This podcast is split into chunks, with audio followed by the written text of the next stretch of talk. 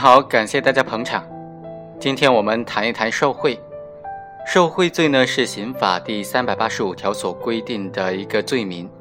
按照这个条文，国家工作人员如果利用职务上的便利索取他人财物或者非法的收受他人财物，为他人谋取利益，就构成受贿罪了。或者说，国家工作人员在经济往来过程当中违反国家的规定，收受各种名义的回扣、手续费等等。归个人所有的话，那么也以受贿罪来论处。大家可以注意到，从这个刑法条文当中，我们可以发现，是利用职务上的便利，索取了他人财物之后，为他人谋取利益，这是表面上叙述的先后顺序。那么，如果是先为别人谋取利益，事后再收受财物，这种行为构不构成受贿呢？今天的案例就是要解决这个问题的。陈某是某国企的总经理，在担任这个总经理期间呢，就利用职务上的便利为他人谋取了利益，在为他人谋取的各种利益之后，才非法收受了下属单位的承包人李某所送的四十多万元。那现在问题是，他这种行为构不构成受贿罪呢？事后收受财物一般有如下的几个特点：是利用职务上的便利为他人谋取了利益。并且是利用职务之便为他人谋取利益之时或者之前，并没有收受任何的财物，行为人在为他人谋取利益之后才收受对方的财物，而且呢，没有充分的证据能够证明行为人在利用职务便利的时候为他人谋取的利益的时候就意在以后收受对方的财物，但是行为人事后收受该对方的财物的时候，是明知道对方送钱的原因。就是报答自己曾经的帮助的，这种行为能不能构成犯罪？我们认为还是能够构成受贿罪的。首先，陈某履行的都是职务的行为，陈某主持制定奖励办法的这个程序虽然不符合公司的规范，但是这个公司实行的是总经理负责制，而且陈某就此事向总经理做了汇报，并且总经理是同意了的，因此应该认为。他所制定的这个奖励办法制定程序是合法的，而因为这个奖励办法使得他的行贿人获取利益呢，那也不能够否定这个奖励办法本身的合法性的问题。其次，陈某利用职务之便是为了使李某来获取利益的，并且在事后确实收受了李某所赠送的财物。最后。虽然是没有证据证明陈某利用职务之便为李某谋取利益的时候是以收受对方的财物为目的的，但是事后陈某收受财物的时候，明知道李某送财物就是因为自己行使的这个职务便利，使得对方获取了利益。陈某在实施有关的职务行为之前，和李某并没有以后要收受财物的约定。从陈某的客观行为当中，也难以推定出陈某是具有期望以后要收受财物的故意的。根据陈某所实施行为的上述特点，我们可以有充分的理由来认定他已经构成了受贿罪。第一，事后收受财物的行为同样是侵犯了受贿罪的客体的，也就是国家机关的廉政建设制度。第二。客观上表现为是利用职务之便索取他人财物或者非法收受他人财物，使他人获取的利益。利用职务之便，按照司法解释的规定，是指利用职权或者和职权相关的便利条件，为他人谋取利益。谋取的利益不仅限于非法的利益，也包括行为人应当得到的合法利益。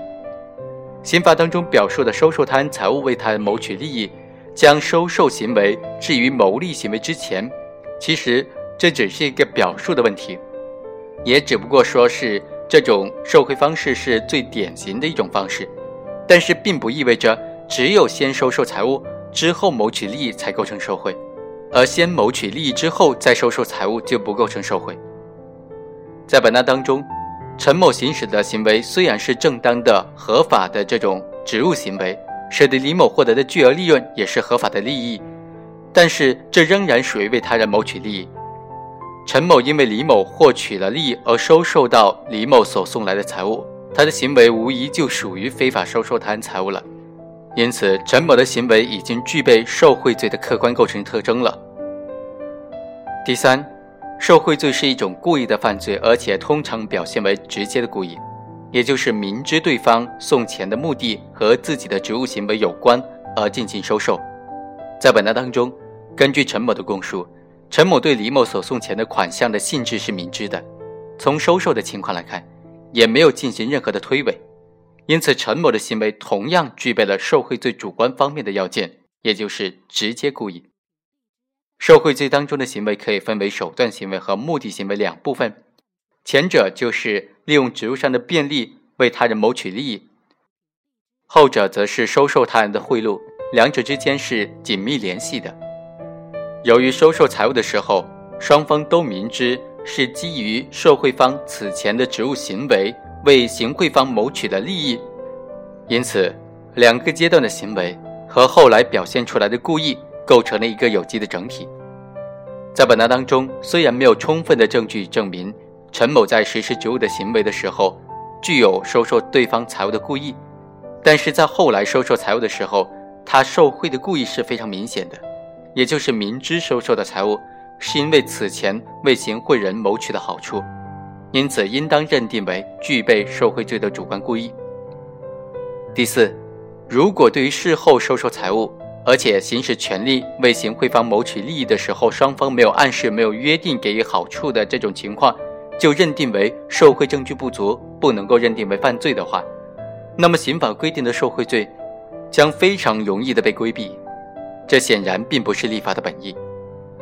本案当中，辩护人就说，陈某的行为不构成犯罪，理由在于他主持制定奖励办法和核算办法，协调李某和财务部之间的关系等等这些行为。都是他正当的职务行为，陈某并没有利用职务之便为李某谋取非法的利益，也没有收受贿赂的故意，所收的钱都是李某的馈赠。一审法院经过审理就认为，陈某作为总经理，是领导和管理国有企业的相关事务的工作人员，他主持制定奖励办法，出发点是为公司的利益，不是为他人谋取利益。这个文件的出台。没有经过由公司所有领导参加的经理会讨论通过，但是仍然是在程序上不完备的情况之下向总经理做的汇报，因此不能够完全否定它的有效性。而陈某主持制定的经营核算办法，帮助李某获得了相关的利益，这也是正当的职务行为，不是为李某个人所谋取的利益。现有的证据没有办法来证明。陈某主观上具有权钱交易的受贿故意，陈某的行为在客观上给李某带来了一定的个人收益，李某在事后给予陈某钱财表示感谢，而陈某予以接受，这是一种事后收受财物的行为，因此认定陈某的行为构成受贿罪的证据不足，判决陈某无罪。然而在二审当中，二审就撤销了原判，改判陈某构成受贿罪。